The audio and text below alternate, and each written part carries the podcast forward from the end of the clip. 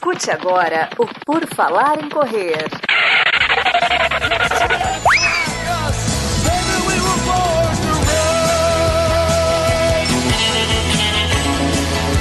Are you ready to run?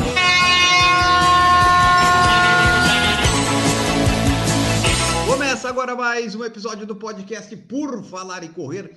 Este podcast tão sensacional que está aí tocando nas suas orelhas desde 2012. Olha só que coisa impressionante! Isso mesmo, estamos aqui aparecendo no seu feed novamente. E hoje nós vamos trazer aqui um convidado que já esteve conosco em algumas oportunidades. E é sempre bom conversar com ele, a conversa sempre rende. E temos aqui novamente Ademir Paulino. Tudo bom, Ademir? Fala, Enio. Tudo certo? Cara, muito bom mais uma vez poder conversar com você. Podcast Por Falar em Correr, que já tem vida longa, é um dos mais, um dos mais tradicionais, no mínimo, aí da corrida, trazendo sempre bons capítulos. Eu acompanho alguns, né? E, cara, estou feliz em poder falar de corrida. Maravilha, vamos lá então. E eu vou ter aqui também o Maurício Geronasso para me ajudar aí nas perguntas e questionamentos, né, Maurício? Tudo bom?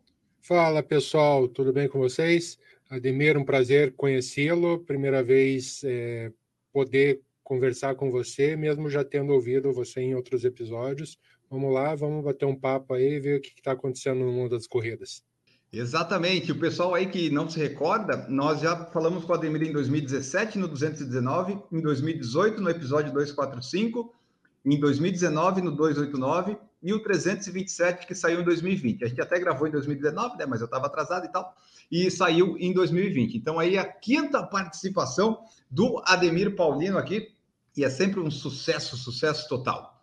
Link no post. Ah, então, exatamente. Bom, vamos começar aqui do, do começo que a gente estava falando em off, daí já me surgiu essa, essa pergunta que é, é interessante, que é assim, Ademir Paulino quando conversou com a gente em 2017, em 2018, até 2019, a primeira vez, nunca tinha feito maratona na vida, né? Ademir nunca tinha feito. Daí a gente entrevistou ele na segunda vez em 19, ele disse: Vou fazer maratona de Berlim este ano, minha primeira maratona. Ademir foi lá e fez. Vamos até perguntar, talvez, como é que foi esse desenvolvimento. Mas aí o que aconteceu? Ademir já tem uns quantos anos, Ademir? 20 anos de carreira, 30? É bastante. É, 44 de idade e eu corro desde os 10 anos, então tem essa conta aí para fazer. 34. É, então, então aí, a, a, minha idade é o tempo que o Ademir está aí praticando esporte, né?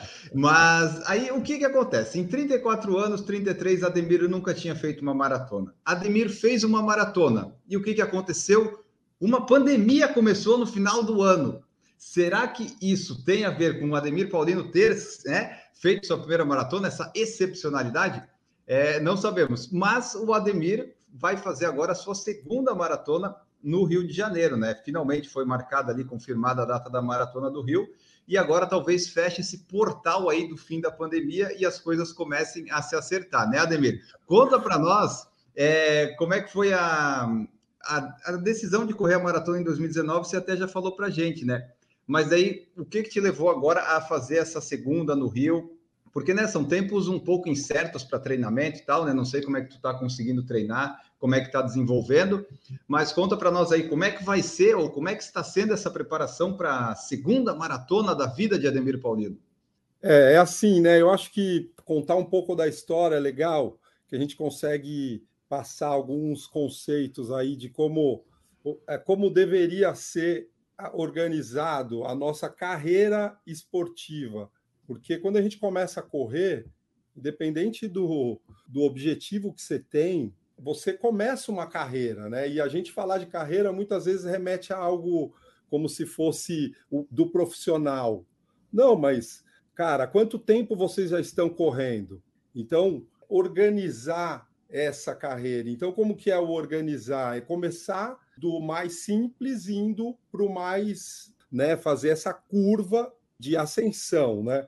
Mas eu sempre treinei, e a gente, quando ah, os corredores mais antigos da década de 90, né, aquela, aqueles primeiros corredores, existiam poucas maratonas. Então a maioria dos corredores treinavam para distâncias de 5 quilômetros, de 10 quilômetros.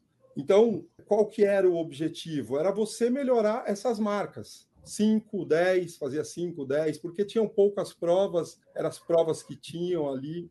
Então, eu vim dessa, uh, desse, desse grupo, né?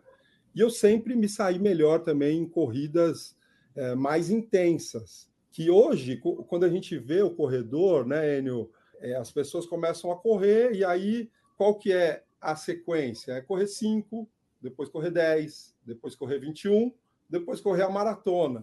Em um verdade, ano, né? É? em um ano isso. É, isso. E ainda tem essa questão da, da velocidade, mas assim, esse caminho ele não é exatamente dessa maneira, sabe? 5, 10, 15, 21. E assim, o corredor, ele também, no, no, o cara que não conhece, ele quem tem que orientar é um, um treinador, uma pessoa que está no meio, porque a, o ideal da carreira né, é a gente faz o 5, faz o 10, e aí você melhorar nessas distâncias te dá mais potência muscular, porque correr uns 5 quilômetros rápido é muito difícil. Né? Você correr 5 quilômetros talvez é uma das provas mais difíceis que tem, porque você precisa, ser no, é o golpe perfeito. Eu uhum. corri, sei lá, mais de 10 anos provas de 5 quilômetros, então eu dominava a distância. Então, qual era o, o, o, golpe perfeito? É eu sair no ritmo e conseguir chegar naquele ritmo. Então, eu saía no ritmo que eu queria fazer a prova.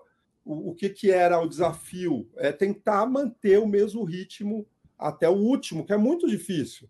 Né? É, você precisa ter ritmo, você precisa. A cada quilômetro vai ficando mais difícil. Então, você vai desenvolvendo uma capacidade mental e uma capacidade física que vai te dando uma experiência para outras distâncias. Então, aí, quando você faz o 10 quilômetros, e aí eu não estou falando nem de performance, estou falando assim de uma questão de, de uma formação do corredor, uma formação do, do ser, né, da sequência. E aí você correndo corridas de 10 ou uh, não necessariamente fazendo provas, mas ficar numa distância mais próximo de 10 quilômetros por um bom tempo, e aí você ir subindo, fazer, começar para longas distâncias, né? A partir de, de 10, 15, 21, e aí cada vez mais que você vai subindo esse volume, é, mais você vai precisando dessa, dessa base ser bem feita. Então eu venho dessa sequência, né, Enio? Eu fazia muito 5 quilômetros, a prova que eu fui campeão era 5 quilômetros, e então o 42 eu nem pensava em fazer. E aí, com os alunos e tal, resolvi fazer o primeiro. E, cara, gostei muito da prova, né? É uma prova que eu fiz uma, né? Mas foi uma prova que é, me senti bem do começo ao fim, então não sofri, cheguei bem para caramba, fiz um tempo melhor que eu imaginei. Então, aí a, a experiência foi legal, porque ela teve um teve todo um uma sequência, sabe? Eu vou te falar que eu achei a maratona, não vai editar isso, Enio. Eu achei a maratona fácil, entendeu? Porque é, se você acertar seu ritmo, se você se conhece, se você tem né, você entende aonde você está, né, é, no, no, nível de, de treino. Então, eu coloquei aquele ritmo e eu só acelerei, só fui acelerando, e enfim. Eu é, sempre brinco que a maratona é a parte mais fácil, dura é treinar para ela, né? Sim, é, é, é, essa construção, né, Maurício? Então, o que acontece? O que a gente vê são pessoas que chegam na, na maratona, que chegam em longas distâncias, mas está faltando. Vai, a, a, preparação tem lacunas, sabe? Não foi preparado da maneira que deveria, ainda não está tão maduro. E aí o que acontece, o que a gente vê, é que por conta dessa falta, dessa quebra, o corredor, além dele ficar limitado na questão de desempenho que ele poderia chegar, e o corredor, ele, é, a corrida, né, ao longo dos anos, se você tem algumas é, né, deficiências, é, assim, cara, é fatal que você vai se machucar. E aí vai ter um momento que você se machuca, né? Então é, é muito até por essa falta de base, essa falta de conhecimento do treinamento, né? Do, do corredor de maneira geral. Olha, eu estava vendo aqui o resultado aqui de Ademir Paulino, 2 horas e 40 e 25. Ele fez a segunda metade mais rápida que a primeira, Ademir. Ademir ainda negativou a maratona. É, exatamente. Eu saí, cara, eu saí. Foi uma prova. Sabe aquelas provas que é, são inesquecíveis? Essa prova foi inesquecível, porque parecia que eu estava.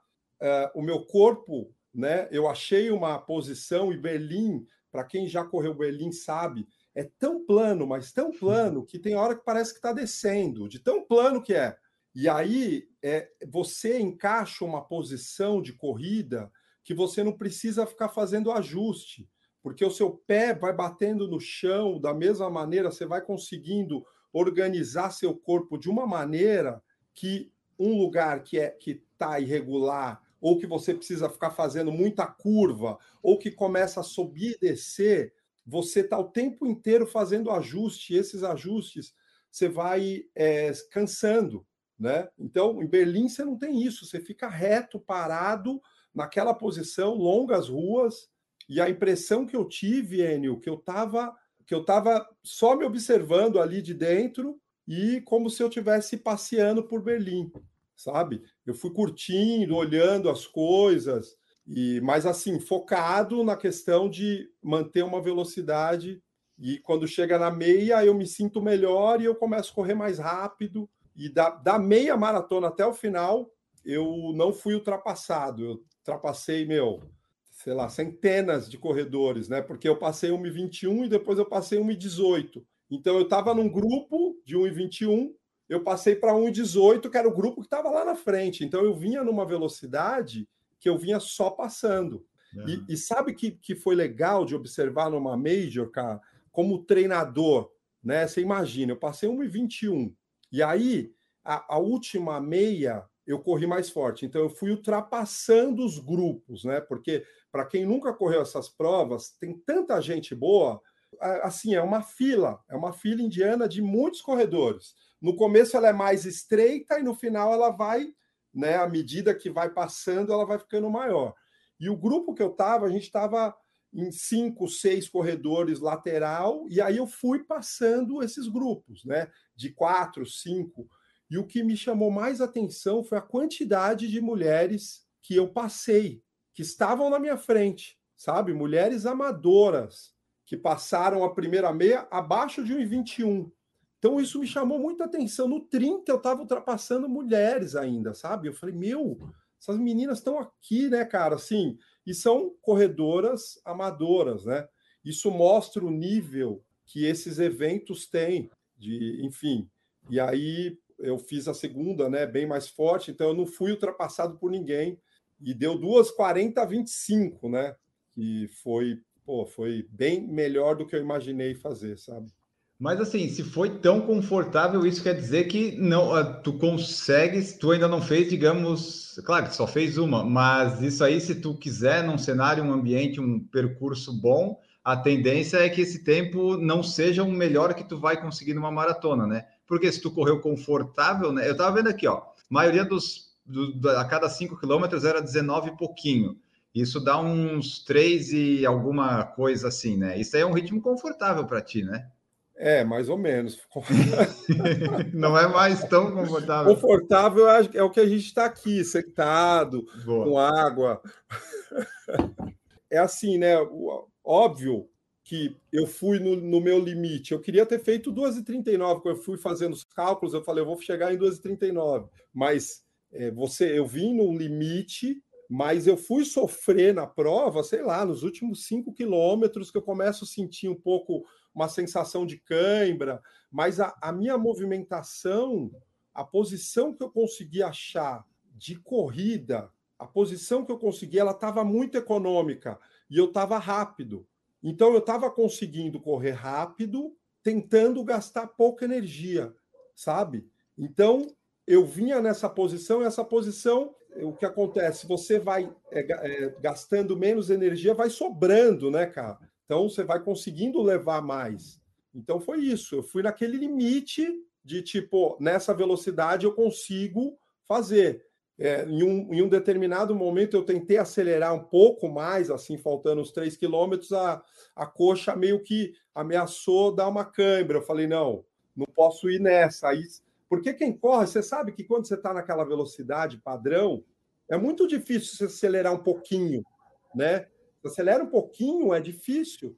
Uhum. Então, eu acelerei um pouquinho, eu senti, eu falei, não, é aqui, e aí fui até, até o final. Mas isso é legal, que o corredor, né, de maneira geral, tenha essa, esse pensamento quando você está correndo. Você tem que ser econômico, tem que ser econômico. Então você precisa fazer os movimentos necessários para você se deslocar naquela velocidade. Então é essa é o pensamento. Economia, tocar rápido o chão, gastar pouca energia, fazer o movimento necessário. E assim, daí você fez Berlim 19. Em 2020, você tinha algum plano de maratona que a pandemia atrapalhou? Porque você disse que a princípio gostou aí da maratona e tal, né? Depois desse processo todo. É, você tinha algum plano para 2020? E 2021 tinha algum outro? Ou era mesmo a maratona do Rio que daí você vai fazer agora em novembro? A, a questão toda, Enio, é assim, que eu acho que é legal a gente olhar também por um outro de uma outra maneira. O que eu penso, né? Até pensando, falando da, do, de como eu comecei explicar da importância de você ter um caminho, de você criar a sua jornada como corredor. Então, o que eu percebo hoje, como eu vim de corridas mais curtas, eu quero agora estar mais resistente. Então, o que que eu gosto? O que que me motiva? O que que é, né, me faz continuar treinando, né, mesmo ao longo de tanto tempo? Eu sou apaixonado pela preparação entendeu? Sou apaixonado por aquela coisa de, meu, eu vou comer aqui um pouco de carboidrato porque amanhã eu vou fazer um treino de tiro, mas assim, uma coisa leve, sabe? Como eu faço há muito tempo, é uma coisa que sai natural. Então, vou comer um macarrão, vou comer um pão, vou me virar à noite para fazer um treino bom no outro dia. Então, eu gosto dessa, né? Vou fazer o treino desse horário, vai ser dessa maneira. Então, eu gosto disso, dessa questão da preparação. E aí, eu quero fazer o treino bem. Então, eu tenho ali uma expectativa para manter ali o, o, meu treino. Então, isso é o principal. O evento, a maratona, essas provas, elas vão fazer o seguinte: elas vão me mostrar que eu estou no caminho certo dentro da minha preparação. Então, agora eu quero estar mais resistente e a maratona é um bom lugar para você testar, óbvio, a sua resistência, a fase que eu estou agora de correr mais longo, não correr curtas distâncias. Então aí a maratona ela entra, sim, mas não é aquele objetivo principal. Apesar de é, ser contraditório falar que gosta de preparação e não ter um, tem que ter, óbvio, esse momento de você testar. Então eu, eu gosto disso. E aí a maratona agora ela entra.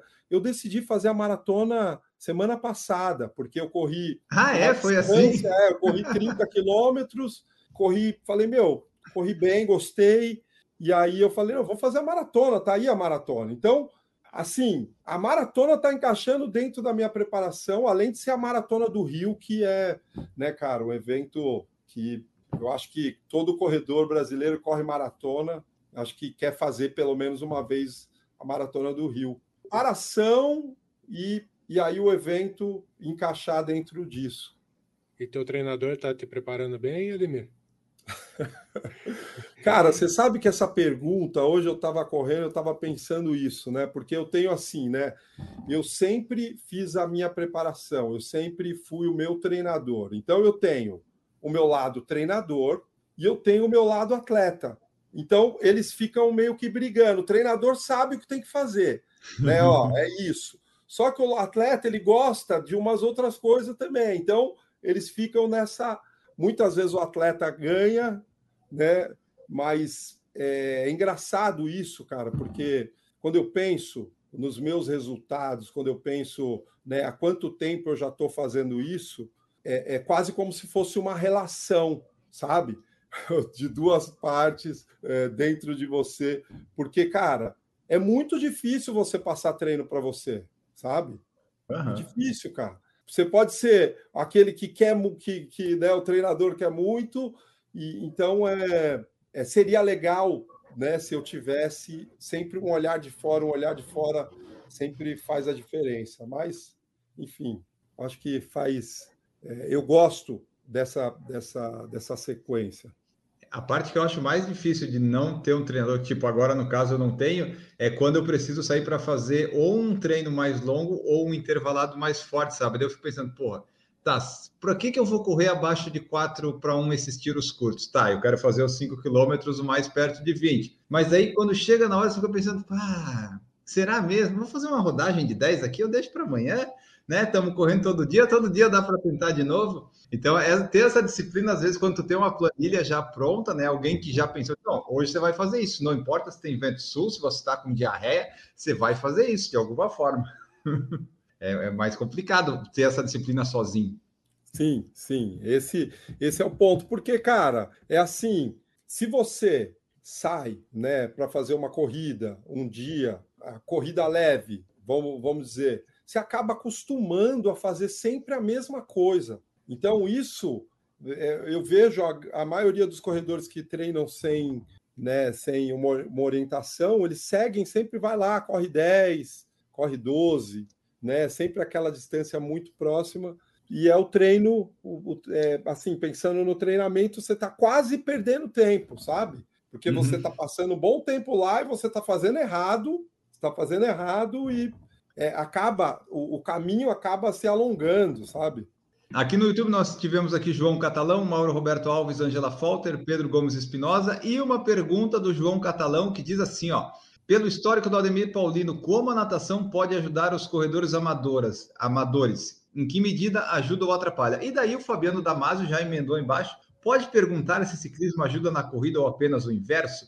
Ou seja, eles estão querendo saber se esse negócio de nadar e correr vai ajudar na corrida.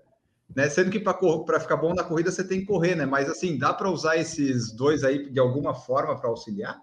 Grande questão, grande questão isso, porque é, a preparação física, assim como qualquer outra área, ela foi, né, tá, tá crescendo, né? A gente tem novos estudos o tempo inteiro e na prática também as coisas vão, vão mudando e essa preparação hoje, como treinador, eu vejo a preparação com multiesportes a melhor preparação que a gente consegue ter. Então, quando eu penso num amador, uma pessoa que, que, que faz ali, que treina uh, três vezes por semana corrida, e que muitas vezes não tem uma condição física de poder correr mais, porque de repente ela não, essa pessoa não consegue fazer o fortalecimento, porque ela tem algum desequilíbrio já natural, né, é mecânico, e aí é, essa pessoa ela acaba é, se machucando, né? Então, é, se você for ver é, o nível que os corredores tiveram né, ao longo do tempo, eu vejo, Enio, muito a questão de você se, se sentir, sabe? Sentir o seu corpo. Então, é muito isso. É, o, o, o multiesporte, ele é assim: você faz uma hora e meia de corrida fazendo três corridas na semana. Uma hora e meia, multiesporte. Não dá para aumentar muito, porque você não tem uma condição física. Você começa a pedalar. Falou, Enio, faz duas, dois treinos de ciclismo é, na semana. Aí você vai fazer o treino de ciclismo, que o ciclismo, uma hora de ciclismo é pouco, sabe? Então você faz dois treinos de uma hora na semana. Então você passou de uma hora e meia para três horas e meia de atividade aeróbica, sabe? Então, isso, no geral, vai te deixar mais condicionado. Óbvio que esses treinos, o principal é a corrida.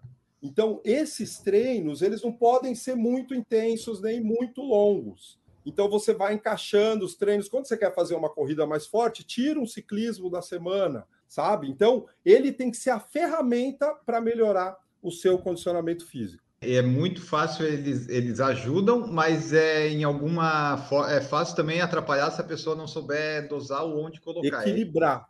Equilibrar os esportes, sabe? Equilibrar. Então, a natação, sem dúvida, ajuda, mas se você virar nadador, né? Se você começar a nadar quatro vezes na semana, a característica que o seu corpo fica como nadador é ruim para quem corre, sabe? Então a natação ela é legal? É legal, nada duas vezes por semana, talvez três vezes por semana, um volume moderado, e aí você tem os seus três ou quatro treinos de corrida. A gente está falando na semana você muito mais ativo, você uhum. praticando muito mais atividade aeróbica. E, e, então ele serve assim: imagina a pessoa que se machuca muito, né? Corre quatro, cinco vezes por semana, mas sempre está machucado. Talvez esse é um corredor que seria legal. Ele, ao invés de correr cinco, correr três, três vezes na semana e aí coloca uma natação na semana e coloca um ciclismo no, no outro dia. Ou coloca dois ciclismo, sabe? Então, para esse corredor, ele vai se machucar menos. Ah, não, mas eu corria cinco vezes, eu corria melhor. Tá, mas toda hora você se machuca, então toda hora você para. Então, se você vai com três vezes na semana, ao longo de seis meses, se você não parar, o nível que você vai chegar é muito mais alto do que você fazendo cinco e a cada dois meses e meio tendo uma lesão, sabe? Então, é, esse equilíbrio. Então, os, os, o treinamento moderno hoje ele é multiesporte. Multiesporte. Além, além de. Se a gente pensar que se você corre, você só corre, então você está acostumado a fazer esse tipo de movimento esse movimento com a perna. Então, seu corpo já está equilibrado nisso. Quando você vai nadar, que você movimenta seu corpo inteiro, né? Você movimenta suas pernas, seu braço, e é um, um, um esporte que pega mais membros superiores. A gente está falando que você, como uma questão de ser saudável, de qualidade né, física, é muito melhor, porque você tem um equilíbrio de membro superior, membro inferior, você está trabalhando todos os músculos. Então, sempre é válido, não só para a questão da performance, mas pensando numa questão de saúde, de qualidade de vida, de, de é, qualidade física de maneira geral. Certo. Ó, aqui nós temos Décio Pratos Albuquerque, este é fera, Flávia Palheiros aqui, ó, boa noite. Aí o Frank Oliveira também aqui está. E a Luciana Shimoji falou assim: Ademir me disse que posso correr uma maratona quando eu não for mais iniciante, ou seja, depois de três anos. E daí o Décio colocou aqui, ó. Se o treinador se negar a treinar o cliente para a maratona, ele vai buscar outro. É um beco sem saída. Como é que funciona na assessoria isso, Ademir? Tipo, já aconteceu caso assim de de repente a pessoa querer treinar, ir para a maratona e tu dizer, não, não é o momento ainda, e daí chega num consenso que assim, ó, nesse momento não é o melhor lugar estar tá aqui na assessoria, ou a assessoria também não pode ficar dispensando o cliente assim? Não, eu acho que não é nem essa questão. Eu entendo assim, a, a, pergunta é perfeita, né? Porque é, eu, como treinador, eu também fui ficando mais maduro. Eu tinha algumas, né? Eu tinha alguns métodos lá atrás que foram mudando ao longo do tempo, e tem que ser assim, né, cara? A gente tem que ir aprendendo e mudando, e as pessoas vão mudando também. Então, antes, algum tempo atrás, eu explicava: ó, é assim, Enio, você quer fazer uma maratona, você nunca correu na vida. Você quer fazer uma maratona daqui um ano, é, você vai se machucar, não dá, entendeu? Não dá. E aí, é, é, muitas vezes você entendia, outras vezes é, você pode sair, né? Hoje eu penso assim, Enio, é um ano que você quer correr a maratona? É, cara, a gente precisa de três. Você fala, não, eu quero um, porque isso, essa maratona, eu vou correr para o meu pai, sei lá vou correr pela minha esposa. Aí a coisa muda, entendeu? Aí muda. Entendi. Então, não dá para ser rígido. Porque se você me falar, meu, eu quero fazer aquilo porque eu vou estar tá na cidade que eu vou lembrar da minha avó, ou que eu vou estar tá na cidade que eu casei, ou. Cara, não tem aí, é óbvio que eu vou. Só que eu vou falar, Enio, é o seguinte: a gente tem um risco altíssimo de machucar. Tá? A gente vai fazer uma preparação, não vai ser a preparação ideal, mas a gente vai tentar chegar no máximo da sua condição lá, né? Porque o que acontece? Na natureza não tem salto. Uhum. Então é fácil eu entender que agora você está aqui e daqui a pouco você vai estar tá aqui, mas você não vai estar tá aqui, né? Você não vai estar tá lá em cima. Então a gente é, é esse o, o, processo natural. Então aí hoje o cara fala: não, eu quero fazer por conta disso, disso, disso. Daí eu explico quais são. Não, eu compro então, você vai comprar o risco, Enio? Vai comprar o risco da gente fazer? Óbvio que eu não quero que você se machuque, mas existe um risco. Vai comprar o risco? Compro. Então, estamos junto. Aí, cara, a gente vai fazer o treinamento e isso acontece, né? Porque não, não somos atletas, né? Então não dá para seguir a ferro e fogo como se fosse. Se você falar, não, eu quero ser o melhor maratonista que eu posso ser. Então não é o momento de você correr a maratona com um ano. Vamos uhum. fazer essa base aqui de dois anos e meio e lá na frente, entende? Então é muito essa conversa que ela é o mais importante. É que a pessoa saiba o que ela quer e aí o treinador consegue orientar no melhor caminho. É, até porque, tipo, a pessoa, se ela quer fazer e nunca correu, quer fazer em um ano, é, é tudo bem, ela pode querer isso, mas aí, né, conversando com o treinador, é, dá para ela entender que, tipo, ah, você vai conseguir fazer, mas talvez não seja a melhor maratona, nem mais rápida da sua vida, nem nada. Vai fazer a maratona porque dá para fazer, né? Tipo, a gente vê várias maratonas lá fora aqui no Brasil, se a pessoa fizer meio que caminhando, às vezes ela completa, né? Então, depende muito também do objetivo da pessoa, né? Às vezes ela, ah, eu quero fazer uma maratona, mas daí lá, sentiu a cãibra no 27, vai andar os outros 15 e, né, para ela tá tudo bem. Então, dá para ajeitar isso, né? A pessoa só não pode querer, como você falou, né? Em um ano ser o Kenenisa Bekele, que daí não tem como. O uh, ah, que mais que nós temos aqui? A Luciana Shimoji falou: o Ademir acerta muito, parece que conhece a nossa capacidade mais do que nós mesmos. O treinador tem essa capacidade, Ademir? Tipo, ou é, é anos de experiência que você já sabe, ah, essa pessoa aqui é isso, isso, o jeito que ela corre, o jeito que ela treina, já dá para identificar? É assim, é, é, quanto mais contato né, eu tenho com a galera, os alunos e tal, nos treinos, no dia a dia, você vai conhecendo, né, cara? Então eu como eu penso treinamento há muito tempo, né? Eu penso como treinar pessoas, como né, organizar os treinos de, de das pessoas para elas conseguirem é, melhorar. Então, essa experiência, tanto teórica como prática, eu como corredor, né? Porque eu não parei de correr, né, Enio? Eu tive fases que eu diminuí um pouco, mas eu nunca parei de correr. Meu corpo é, eu cresci correndo, né? Então, é, eu tenho a prática junto com a teoria. Então, eu sei que quando eu estou cansado, mas eu estou treinado, eu sei que eu consigo fazer. Então, quando eu sei que o cara está treinado, ah, estou cansado, mas vai lá que você vai fazer, entendeu? Então, você começa a entender esses, essas nuances. Então, é, isso eu consigo muitas vezes passar para os alunos, porque eles não conseguem entender direito como funciona é, o nosso corpo, porque eles estão treinando há dois, três anos, que você agora está começando a desenvolver essa coisa de. Porque o treinamento é se conhecer, né, cara? É isso. Você se conhece, você sabe que cansado você aguenta, você sabe que qual cansaço que vai te limitar. Então, esse processo de né, ter a teoria, ter contato com muitas pessoas, muitos corredores, né? E, e, e, com a prática, então, muitas vezes eu consigo ir passando esses detalhes para eles ali ao longo dos treinos, que muitas vezes eles nem acham que podem fazer, sabe? E, e eu sei que pelo treino que eles fazem, é quase matemática, sabe? Você faz X, você faz mais X, você faz X, você está resistente, tá bom. Você está fazendo bem o, o intervalado, tá bom.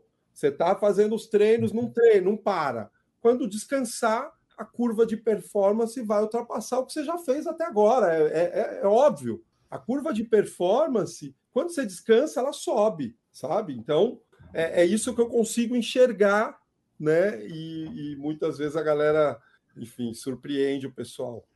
E como é que foi nesse período de pandemia o Ademir trabalhando com os alunos, principalmente na cabeça deles de não poder estar tá treinando, ou estar tá voltando a treinar, ou treinar em casa, e agora nesse retorno onde a gente começa a almejar uma luz lá no fim do túnel. É, assim, a gente fica, a gente parou e aí entrou uh, essa parte online dos treinos, os treinos virtuais, né? E a gente mantém uma sequência desses treinos, mas eu acho que o mais importante dessa fase é explicar para a galera que assim, a gente tentar passar para as pessoas que a motivação seja a sua, né, a motivação seja você estar praticando o esporte, independente de ter um evento ou não, né? Então, óbvio, a gente estava no meio de uma pandemia, uma fase é, que a gente nunca passou, né? Deixou as pessoas com medo. Então, o esporte, cara, é, uma, é algo que, que, traz, que traz vida, né? Então, o esporte é quase como um antídoto a isso, a doença, né? Então, eu lá no início eu comecei de não, vamos diminuir, vamos treinar mais devagar. Depois eu falei nada, vamos treinar igual, e vamos treinar igual, vamos treinar forte. Ah, não tem prova, mas cara, eu tô motivando as pessoas e, e os treinos é para isso, assim, planejamento. Vamos fazer. Ah, não tem prova, o que que tem? Se você tem 45 é. anos, se você tem 50 anos, se você tem 55 anos, se você para de estimular, cara, já era, esquece. Então, quando você fala, ah, não, esse ano eu vou ficar sossegado, beleza, o ano que vem você está diferente, sabe? Você perdeu um ano ali, com 55 eu era assim, ah, agora com 56 eu não consigo mais. É assim mesmo, sabe? Então, quanto mais você estimula, a gente está numa corrida quase contra o tempo sabe? E é, é, a corrida contra o tempo. E a gente vai perder, né? Em algum momento. Isso, então, se você. E, e, já é jogo perdido, né, Olha é só. Perdido. Até... Mas se você deixa de estimular agora, cara, você perde a oportunidade de estimular quando você tem 40, quando você tem 41, quando você tem 30, quando você tem 32. Você perde. Você está perdendo uma oportunidade de ficar. Você não vai ser mais rápido o ano que vem que você vai começar a treinar, porque agora vai ter prova, se você tivesse começado no começo desse ano, entendeu? Então, é isso. Você, ah, não, vou ficar de boa aqui, tá sossegado. Tá bom. Mas o treinar rápido e o treinar mais intenso, ele, assim, você não vai ficar mais doente, sabe? Você tem, óbvio, alguns um ou outro cuidado, mas não vai ficar mais doente. E, e enfim, você está trabalhando a sua, a sua condição física, né? Quando começou esse negócio da pandemia e tal, que eu fiquei uns dois meses sem fazer nada, eu falei, putz, eu me adaptei muito bem ao sedentarismo, sabe? É uma vida boa, você come chocolate, você come bolsa, você vai no refrigerante. Só que essa fase que eu tô agora correndo 500 dias sem parar, é eu, eu gostei mais dela, sabe? Porque eu tô fazendo as coisas que eu fazia sedentário, né? Mas agora eu tô correndo e tá, tá mais legal mesmo. Né, a gente se acostuma né, com a zona de conforto e tal, mas é, é melhor sair. Pelo menos eu estou gostando mais assim, né? E daí essa coisa idade, só de, você quer complementar que deu tem a pergunta ali? Não, é que tem uma, uma questão, Enio, que a corrida é assim, ao mesmo tempo que a gente gosta, ela tem esse raio da corrida, tem essa coisa que a gente, pô, se sente bem, né? É difícil pra caramba correr, cara. É muito difícil, sabe? A corrida em si, ela é muito difícil, sabe? Então é muito fácil, cara, você parar sabe? Uhum. É muito fácil você entrar, ah, não, não sei o quê. É fácil. Então, e assim, por ser um esporte difícil, é um esporte que você que exige ainda mais uma, uma, uma preparação para ele. Desde uma questão de estar preparado mentalmente, vou fazer o esporte, então, né, se concentra para o que você vai fazer, né, até de uma preparação uh, do corpo, então tem muita gente que acaba parando porque é um esporte difícil. Acha que todo corredor, até corredores sofrem, não é fácil o esporte. Então, e isso é o legal, né? Por outro lado, isso é o legal porque é um exercício de persistência, é um exercício de você tentar se manter naquilo que né, você se propôs a fazer, né? É um exercício de é, cara, vou aguentar mais, dá para dá ir, de acreditar, né?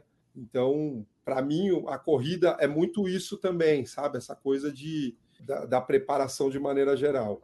É porque, tipo, desses três esportes que a gente falou aqui, né? Natação, ciclismo e corrida, o, a corrida, digamos, seria o mais é o que tu menos precisa de coisa para fazer, só que é o que tu gasta mais energia, tu gasta mais. Né? Bicicleta, você vai lá, pedala, né? Mais tranquilinho, natação, você relaxa. A corrida é impacto, impacto, impacto, né? É uma coisa mais que precisa, às vezes, mais o mental, né, para sair do que o físico. Todo treino que eu vou começar, eu começo, tá, vamos lá. Daí eu faço meu percurso de 10 quilômetros, porque eu sei que, que daí não tem como. Não é. Mas sabe o que, é, o, o, o que é maluco, cara? É que cada dia é diferente, né? Sim, exatamente.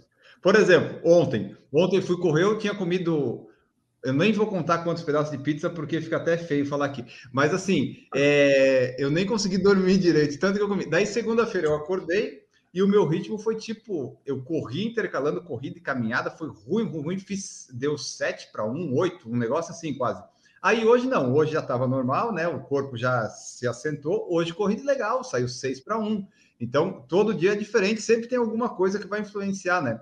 Seja alimentação, seja seu trabalho. Na verdade, esse, esse controle que é muito difícil, né? Você controlar todas as variáveis, quais são, o que você vai comer no dia anterior, se você descansou, né? Aí tem a variável de estar bem né, mentalmente, né? Então, é, são várias várias coisas que, que influenciam que nem que muitas vezes a gente não consegue controlar, né, cara?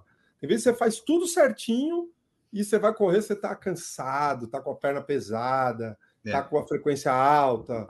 Bem legal isso também, né? Por exemplo, eu agora, esse podcast vai sair depois só, depois vocês podem até conferir lá nos Instagram da vida, mas sexta-feira agora eu vou fazer meu teste de 5 quilômetros, que eu tô, quero ver se eu faço um tempo bom esse ano. Eu já estou me preparando desde semana passada mentalmente para isso. Só que será que vai chegar no dia? Como vai estar o meu corpo? Será que vai ter vento sul? Será que vai estar chovendo? Eu não sei. Se tiver vento sul, eu já perdi um minuto ali no meu tempo, eu tenho certeza absoluta, mas não tenho o que fazer, né? Vou, vou tentando preparar o que, que dá para preparar. Seguindo aqui, Ademir, o, a gente mencionou a idade, tu mencionou, o João Catalão perguntou, ó, tenho 41 anos e ainda me sentindo um meninão. Quando a idade passa a ser um peso para o corredor? Tem uma idade que a chave vira, descendência inevitável? Ah, como é que tu acha que funciona isso? Tipo assim, o Ademir está com 44. É, a, tu já sentiu sinais de alguma coisa que não consegue mais fazer? Tu acha que até onde é que dá para ir? Porque a gente vê, né? Corredores com 60, 70, 80 anos correndo bem. Claro que, né? Nunca vai ser como eles estavam com 20, provavelmente. Mas até quando tu acha que dá para ir levando isso? Assim, Enio, você sabe que na minha primeira viagem para o Quênia, eu, essa história de idade eu tive uma quebra também de mentalidade, sabe? Porque eu vi corredores lá, do grupo deles, porque a corrida acaba sendo o futebol dos caras. Mesmo o cara mais velho, que já não vai ser o, o corredor que vai vir para a Europa ganhar dinheiro, ele continua treinando e ele treina com os caras. Ele corre o 18 da segunda, ele faz a pista com os caras. E aí, esse corredor, muitas vezes, tem mais de 50 anos porque ele vem fazendo isso ao longo do tempo, não parou. Enfim, tem alguns outros fatores aí que, que, que, a gente pode colocar também, mas a gente vê corredores de mais de 50 anos treinando como a gente não vai achar em outros países, uhum. sabe? Então, quando eu vi aquilo, eu falei, caramba! E aí eu perguntava para os caras, tipo, já com a, mentalidade, com a nossa mentalidade, né? Tinha um cara lá que ele tinha um pouco mais que a minha idade, eu falava, não, e não, mas já para nós tá meio devagar. Ele falou, não, não, eu sou novo, eu tenho 43, eu sou novo ainda. Então eu falei, caramba, é, mas assim, ele não tava, era, não é que ele tava tipo falando, não, ele tá brincando, ele tava falando sério mesmo. Uhum. Então é, é outra cultura, sabe? Então essa questão da idade, ela começa a ser muito uma carga cultural. Óbvio que você com 60 anos, você vai ter a condição diferente dos 40, sabe? Mas o que, o que a gente percebe é que as gerações que estão chegando estão empurrando uh, esse, esse número para cima. Cara, o que eu faço hoje, com 44 anos, há poucos anos atrás, né? Poucos anos atrás não tinha pessoas assim. Então hoje a gente está numa geração que a gente está também empurrando. E as gerações elas vêm, a gente vem percebendo que as pessoas que estão com 50 hoje, que eram atletas que eu via lá atrás, é, quem continuou, né? Os caras estão super bem ainda, sabe? Então uhum. tem essa questão, tem uma questão genética, tem essa questão uh, uh, da idade, óbvio, e aí, se a gente for falar uma idade, eu acho que eu vou estar tá limitando, sabe? Então, eu continuo treinando, continuo fazendo. O que eu percebi foi o seguinte: eu estou mais frágil. Então, antes eu não alongava muito. Hoje, se eu ficar sem alongar, eu me machuco, uhum. entende? Então, hoje eu faço uma sessão de fisioterapia preventiva toda semana. Porque eu vou lá e, meu, faço. Às vezes eu estou sentindo alguma dor, às vezes não, às vezes é só soltura. Então, eu tenho uma pessoa que me conhece que eu faço uma vez por semana. E aí, é, a questão de fortalecer. Então, tem que fortalecer, senão você começa a perder músculo, você perde. Então, eu hoje tenho que fortalecer. Quando eu tinha 30, eu não fortalecia tanto. Quando eu tinha 20, eu nem fazia nada. Entendeu? Sim. E aí, o que vai percebendo que esses detalhes vão. É, você vai precisar ir ajustando, né? É, Para mim, é isso, essa questão de perceber que hoje, por um erro assim, eu posso me machucar, sabe? E antes uhum. eu podia errar bastante. Hoje não, não, não tem muito erro, não tem muita margem para erro, sabe? É tipo, uh, hoje em dia, qualquer pessoa que você olha, geralmente você vai dar uma idade para ela, você vai estar tá dando menos do que ela, tipo assim, tu tem 44. Quem olha o Ademir não vai dizer, pô, Ademir tem 44? Não, né? Não parece, quase ninguém parece. A única, o único que não é assim são alguns quenianos e etíopes, né? Tipo o Gaiadola que venceu, ele tem 31 e parece que tem 50. Ele é o oposto, né? Mas geralmente a gente parece mais novo, né? Você dá menos idade. O Maurício dá para dar menos idade do que ele tem agora, só que ele tá com essa barba branca que não ajuda muito. Mas tipo, se ele tirar a barba, ninguém vai dizer que ele tem 43, né, Maurício? 44. 44. Ah, é mesmo idade do Ademir, olha só. Olha a diferença. A diferença é totalmente gritante, né? Não, tem nem como comparar. Os atletas são é. totalmente diferentes. É que nem o terapeuta falou hoje para mim: por que, que você não larga a corrida e vai andar de bicicleta? Eu disse: eu prefiro continuar me quebrando correndo do que ter fratura caindo de bicicleta. que nessa idade, começar a cair, se quebrar de bicicleta, não dá, né? É, ô Maurício, somos da mesma categoria, hein, cara? Te encontrar é, nas provas aí, vou ficar esperto. Eu sei, é que nem aquela, aquela velha, velha lenda do, do Por Falar em Correr, né? A gente já tem o índice para Boston, só não tem idade, né? É, temos que chegar bem lá na idade, porque senão tem mais uns 20 anos para ficar bem, né? E manter o ritmo, manter o ritmo. Ó, quem mais que está aqui conosco na live? Vamos ver. Deide Oliveira se tornou membro do canal. É, Deide. Muito bem, muito bem. Você que está ouvindo o podcast pode se tornar membro do canal do YouTube se assim desejar. O uh, ah, que mais que nós tivemos aqui? R80 Assessoria Esportiva, abraço para o Ademir. Raul Valentim, mestre Ademir. A Flávia falou: foi isso mesmo, a corrida foi meu remédio na pandemia. Eu não parei, a corrida me salvou nessa fase.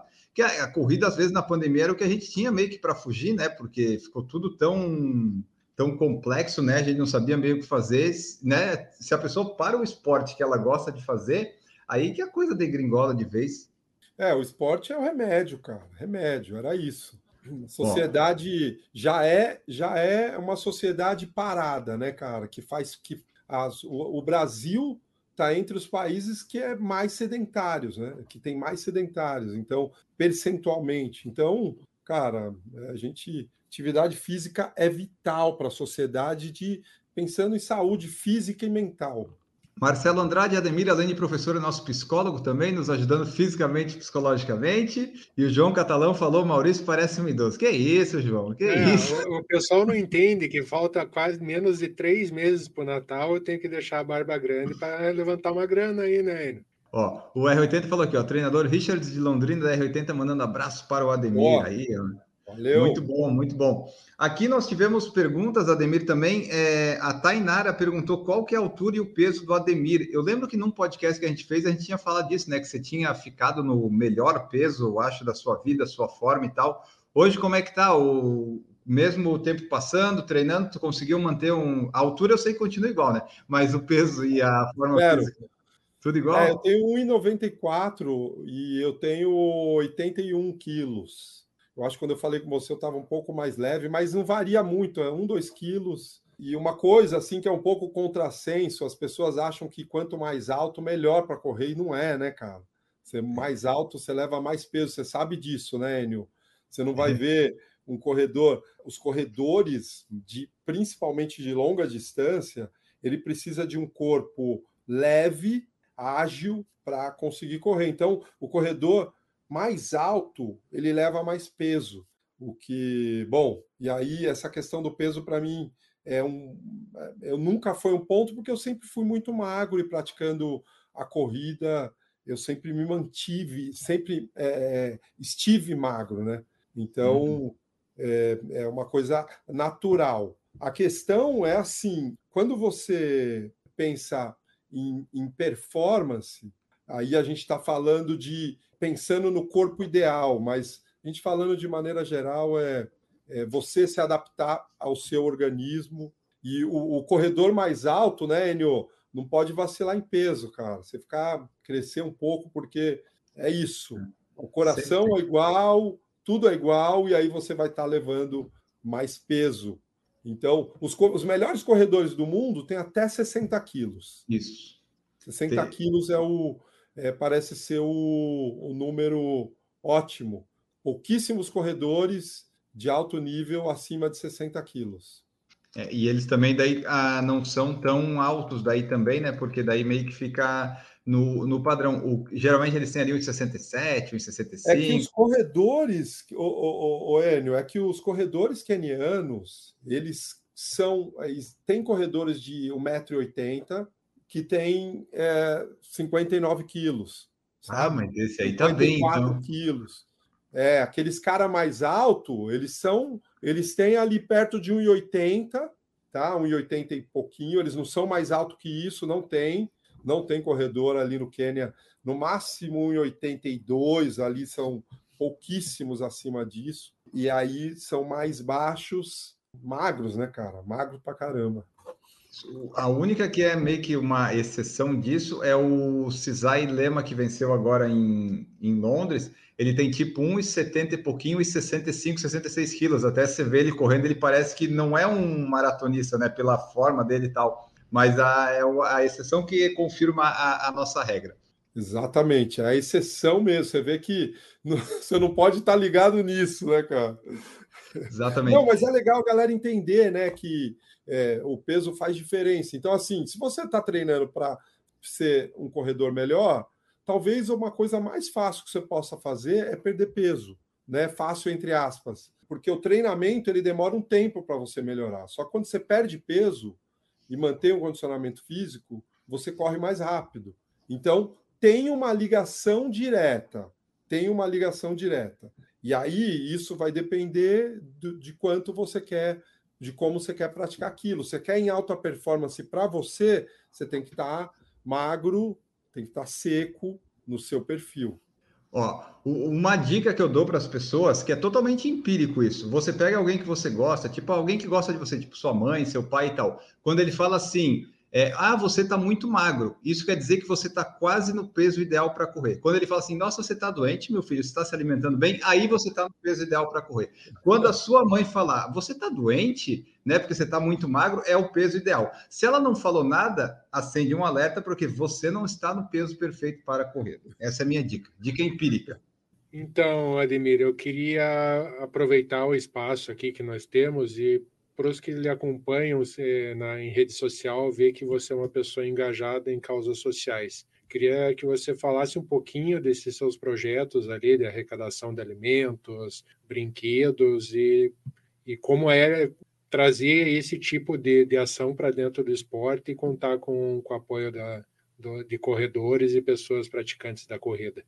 É, é, esse é uma questão bem bacana, porque tem um aprendizado tão grande nisso aí, Maurício, porque, cara, a gente, quando a gente pensa uh, o que a gente, uh, o potencial que todos nós temos de fazer, de criar grandes coisas e, e de, fazer, de criar ações, a gente nem se dá conta, porque essa história ela começa quando a gente começa a pandemia e aí a, todo mundo fica dentro de casa, e uns três meses a gente começa a perceber que, meu, as pessoas da base estavam sofrendo mais que todo mundo, né? Passando fome, e eu tinha um contato.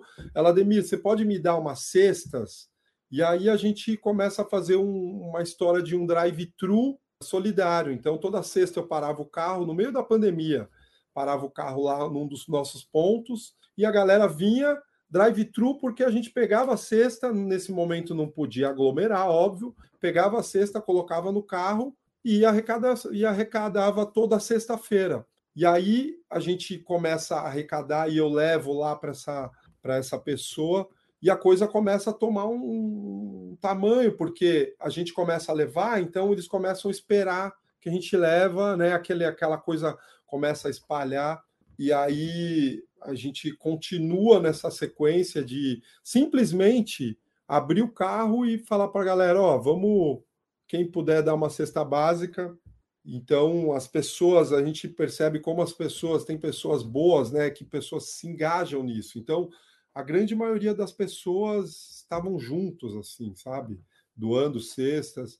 E aí, depois a gente tem um segundo momento que eu começo a fazer quando a gente retorna, que aí a gente para com esse drive-thru, mas aí eu começo a fazer eventos, porque não tem eventos, então dentro da assessoria eu começo a criar é, é, desafios e para você participar do desafio, você doava uma cesta básica.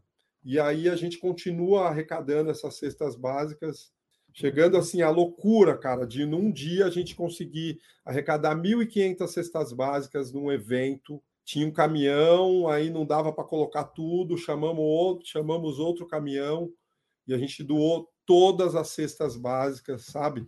Então foi um, um movimento que a gente começou assim meio despretensioso e que tomou esse tamanho e que a gente já eu parei de contar com 6 mil cestas básicas que a gente já tinha é, doado agora tem aqui do lado no escritório aqui tem 150 cestas básicas que foram arrecadadas no evento que teve no Reveza Legal. dos Parques há duas semanas atrás. Então, faço os eventos, a galera participa, é um evento mesmo, porque é só para a galera da assessoria, então a gente é, cria um esquema de evento, kit, medalha, sabe? E, enfim, um percurso diferente e aí a gente continua recebendo essas cestas e tem esse grupo né, que a gente ajuda e que a gente continua ajudando porque as pessoas continuam na mesma situação, né?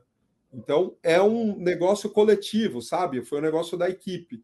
E aí, para mim, é muito legal eu conseguir unir a minha assessoria esportiva dentro da sociedade. O que, que significa? É esporte, é saúde, e aí acaba crescendo quando a gente pensa em ajudar a comunidade. É uma ação pequena, mas é, acaba complementando a assessoria de uma maneira que é, faz todo sentido, equilibra o esporte, a saúde e tudo que envolve isso. Então, é, é essa ação que a gente é, fez e continua, né? E a coisa tá, tá continua, está crescendo. Bom, aqui, ó, para a gente encaminhando para o finalzinho, tem mais uma, duas, três perguntas que eu vou fazer aqui para o Ademir. Aí, se surgir alguma outra, a gente tenta encaixar ali, mas para não passar muito do tempo. Uma delas é do Newton Nish, que perguntou assim: ó, a pergunta é meio grande. Dentre todas as provas e eventos que você fez com a sua seita, considero mais que uma assessoria, daí ele coloca uma carinha de risada. Tem alguma que você destaca? Eu, particularmente, fiz com ele a volta ao Cristo de Poços de Calda e Pampulha.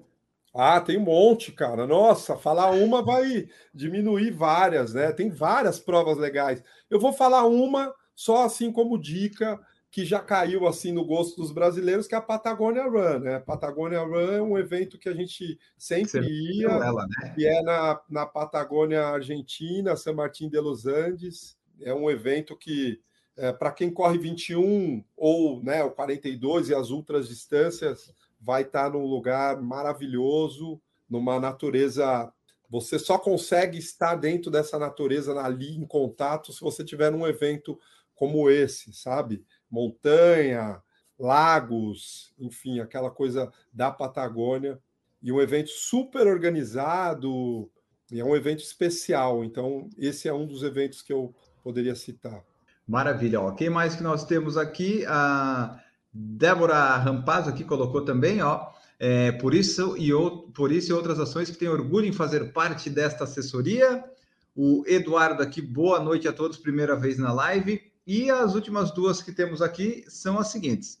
Ricardo Ide perguntou: Ademir, quais os planos para o ano que vem para as maratonas internacionais? Aí eu completo, né? Seja tua, seja para a equipe, tem algum planejamento para o ano que vem? De alguma prova, ou, ou maratona ou não? É, o que a gente, cara, assim, agora o que eu espero é que os eventos voltem, né, com segurança, seguindo tudo a ordem, o momento. Então, eu espero que a gente continue nesse, nesse movimento de uh, os eventos acontecerem com, com essas novas novas regras, né? E que a gente consiga fazer os eventos. Ainda, ainda assim, para mim hoje responder, eu acho que ainda é cedo, sabe? Eu, a gente vai esperar um pouco mais para entender como essas provas estão acontecendo agora, né? A gente está no meio de uma sequência de, das grandes provas. Então, Isso. aconteceu primeiro a, a maratona de Berlim, na sequência aconteceu a maratona de Londres, vai acontecer agora nesse final de semana a maratona de Chicago, vai passar um final de semana, tem a maratona de Nova York. É, eu acho que essa vai ser uma fase para tipo comprovar que os eventos voltaram e aí sim a gente pensar para os eventos que a gente vai fazer o ano que vem. Mas óbvio que a gente é, quer fazer uma prova rápida, uma maratona rápida. Valência é uma prova que eu penso em levar a galera, porque é uma prova, um evento de corrida incrível. É, não é major, mas é uma prova que é, num lugar legal, enfim. Então tem algumas provas que a gente pensa em fazer, mas vamos esperar aí o final do ano. Beleza. Ó, só para confirmar, é Berlim foi 27 mil, Londres acho que teve 40 ou 45 mil, e a gente falou no Redação PFC que Viena acho que teve uns 18, 22 mil pessoas e não teve nenhum caso de Covid confirmado depois que, do rastreamento que eles fizeram, né? Então, é um, é um bom indício, né? Para participar dessas provas estão exigindo também a vacina, aquelas coisas todas. Então, é um, é um bom indício. Ó, o Elivano fez a pergunta que vai fechar nosso episódio, que é aqui, ó. Boa noite, exemplo. Tem que descansar para não ter lesão. Se não houver descanso, o coração pode ter lesão por ser um músculo? E daqui ele complementou: coração pode ter overtrain ou lesionar? O do Maurício já lesionou diversas vezes, né? Mas uhum. eu não sei por causa da corrida, né, Maurício? Mas. Na verdade, é, eu não questão... tive, não tive lesão no coração. Né? Então, é, esse foi um dos motivos que me fez retornar rapidamente à corrida, né? O coração não lesionou. É, fala aí, Ademir, o, o, que, que, o, o que, que o coração aí pode prejudicar, lesionar ou acontecer alguma coisa? É, a gente fala do sistema de maneira geral, né? Então, o coração é parte do sistema, assim como a perna é parte do sistema.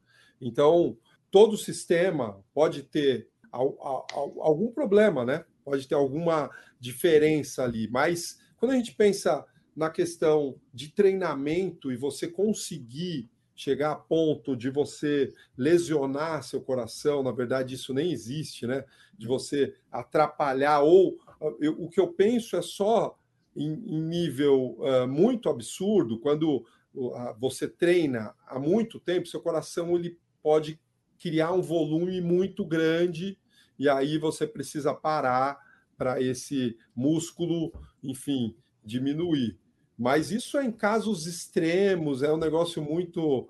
Então, dificilmente você vai ter alguma coisa no coração, mas é importante, né, que você, a cada ano, né, depois dos 40, você faça uma avaliação para saber como você está, porque dificilmente você vai passando o tempo, né, e dificilmente você vai tendo, vai, vai tendo problema. Então, à medida que vai passando o tempo, seu coração vai organizando com a sua atividade, sabe? Uhum. Então, é, o que acontece é só aí são outros fatores. Aí já é alimentação, já é o seu estilo de vida. É, porque o, a, a machucar e lesionar é mais fácil machucar as outras partes do corpo, né? Quando chega no coração, provavelmente você vai saber que está com problema no coração, porque é um, é um órgão muito importante do seu corpo que ele não pode parar, né? Então, quando ele estiver dando problema, provavelmente você vai, já, vai, vai, vai já saber. Tá. né? Você vai dizer, opa, não estou conseguindo respirar direito, está aqui apertando aqui, será que são gases ou não, né? Dá para, você vai perceber isso. Bom, acho que era isso, pessoal.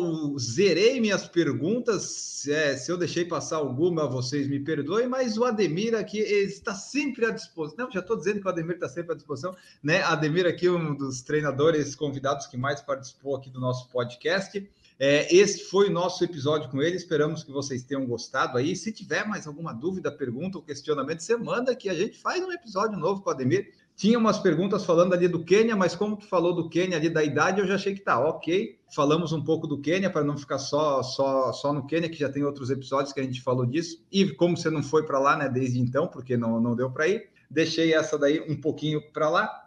Mas então foi isso, pessoal. Essa foi nossa conversa aqui com o treinador atleta Ademir Paulino, que vai fazer sua segunda maratona na Maratona do Rio de Janeiro. Que dia que é a maratona, Ademir? 15 de novembro. 15 de novembro, Obrigado. a proclamação da República de Ademir Pauliano. Isso aí. Né? vai lá na maratona, né? Vamos, vamos acompanhar, que vai ser. Vai ter o 21, vai ter o 42, vai ser, vai ser bem legal. Então é isso, pessoal. Aqui foi nossa conversa com Ademir Paulino. Vou me despedir do convidado. Ademir Paulino, muito obrigado pela presença. Deixa aí teu tchau, mensagem final, os meios de contato, tudo o que tu quiser. Muito obrigado. Valeu, Enio. Valeu, Maurício. Muito bom aí conversar com vocês. Quero agradecer a galera também que está ao vivo e que tá e que vai ouvir a gente lá na frente também. É, obrigado por acompanhar a gente aí até aqui. É isso. Precisando, é fácil me achar aí nas redes sociais, Ademir Paulino. E Enio, quando precisar é só chamar. Valeu! Eu, eu acho, ô Maurício, eu acho que eu vou chamar porque o Ademir aqui na live deu quase o tanto mesmo da maratona de Londres. Eu acho que eu vou. Eu, eu, o Ademir dá mais audiência que nós comentando a maratona. Eu acho que eu vou chamar ele para comentar as maratonas. Pode me chamar, é, cara. Pô, vou adorar. Vou adorar comentar. Não, não, não, não, Fica oferecendo, porque eu, eu, eu aceito o, quando a pessoa se oferece. ai, ai. Mas então tá, pessoal. Aí foi a nossa conversa com o Ademir. Maurício, obrigado por participar e vamos embora. Obrigado, Enio. Foi um prazerzaço, Ademir. Muito obrigado pelo papo, pelas explicações, pelas histórias contadas. Ah, esperamos poder contar com você mais outras vezes aí em edições futuras, ou até mesmo como o Enio preferia em é, comentarista não remunerado no, numa live, né, Enio? Exatamente. É sempre não remunerado. Mas, mas, então é isso, pessoal. Muito obrigado a todos vocês que nos escutaram até o finalzinho. Voltamos aí num próximo episódio. Este fica por aqui. Um grande abraço para vocês e tchau!